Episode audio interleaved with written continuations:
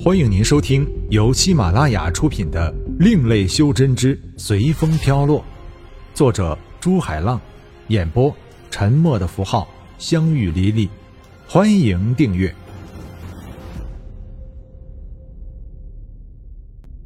第四十九章：参与战争。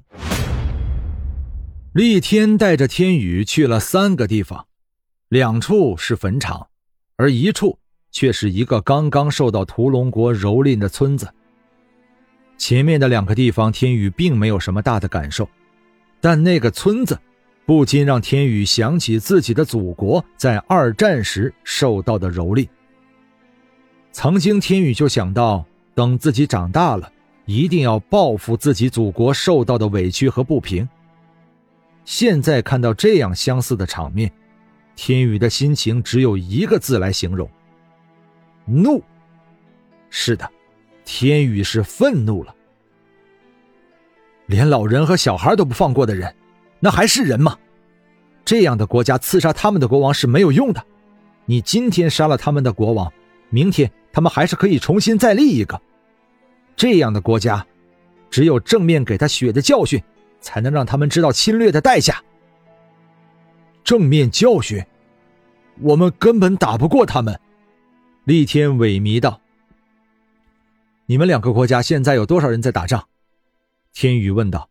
“我们有三十多万，而屠龙国有四十五万多。”厉天如实回答道。“能给我一万人吗？”天宇问道。“一万？给你？前辈难道？”厉天有点惊讶。“对，给我一万人和一个月的时间。”前辈会带兵打仗。虽然不情愿，但厉天还是问了出来：“这个，我没带兵打仗过。”天宇如实回答道。“但凭我超越你们上千年的剑知，难道连一个拿冷兵器的国家也打不过吗？”上千年，冷兵器。厉天疑惑道：“跟你说了，你也不懂。”反正一个月后你就知道了。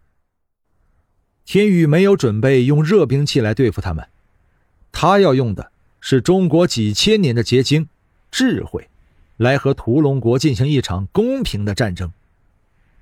这个，好的，那就劳烦前辈你了。厉天道：“前辈明天来城外的军营，那里刚好有我们历石城的一万军队。”第二天，天宇早早的来到城外的军营，一万的士兵已经在那里等待。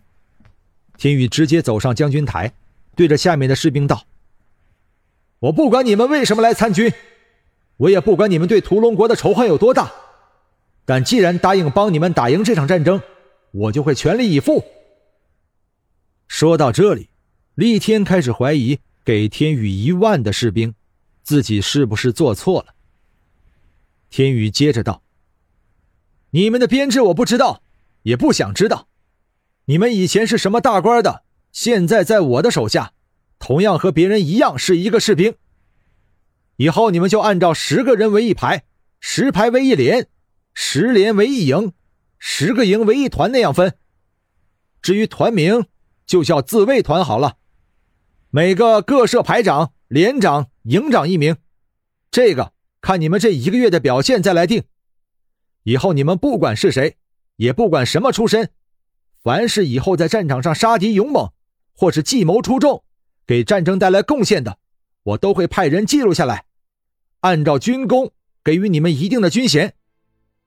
比如你连续五场战争都是冲在最前面的，那么你就可以获得一等兵的称呼。这些称呼只是证明你们的功劳，不能管理军队。但是。说到这里，天宇停顿了一下。军功达到一定程度的，可以申请各个职位，而那些碌碌无为的排长、连长、营长都会被取代。还有，就是在战争中一个排的排长战死，那么最高等级的士兵就有权领导这个排，连和营都一样。厉天非常惊讶，没想到天宇简单的编制。就能解决以前军队里的好多弊端。其实他是不知道，天宇也不过是搬用了别人的智慧。天宇接着说：“在训练前，我将提一个问题，你们谁要回答的就举手。问题是，决定一场战争的胜利与否，关键是什么？”天宇的这个问题是一个广泛性的问题，就是说，并没有固定的答案。回答的人很多，有的士兵说是作战素质，有的说是指挥的好坏，有的说是对敌人地形的了解，反正很多很多。天宇挑了其中回答的很好的士兵上台来，然后再问了一个问题：如果长官派给你带的队伍一个任务，而这个任务是一个不可能完成的，可能是长官指挥错误，也可能是其他原因，你会怎么做？这次好多人好像约好的一样，都回答给长官指出错误。但轮到最后一个时，那个士兵显然没上过台面，回答的有点畏缩，结果连台上的天宇也没听到他说的话。你说什么？天宇提高了音量。我说：“我说是执行，大人。”士兵也提高了音量道：“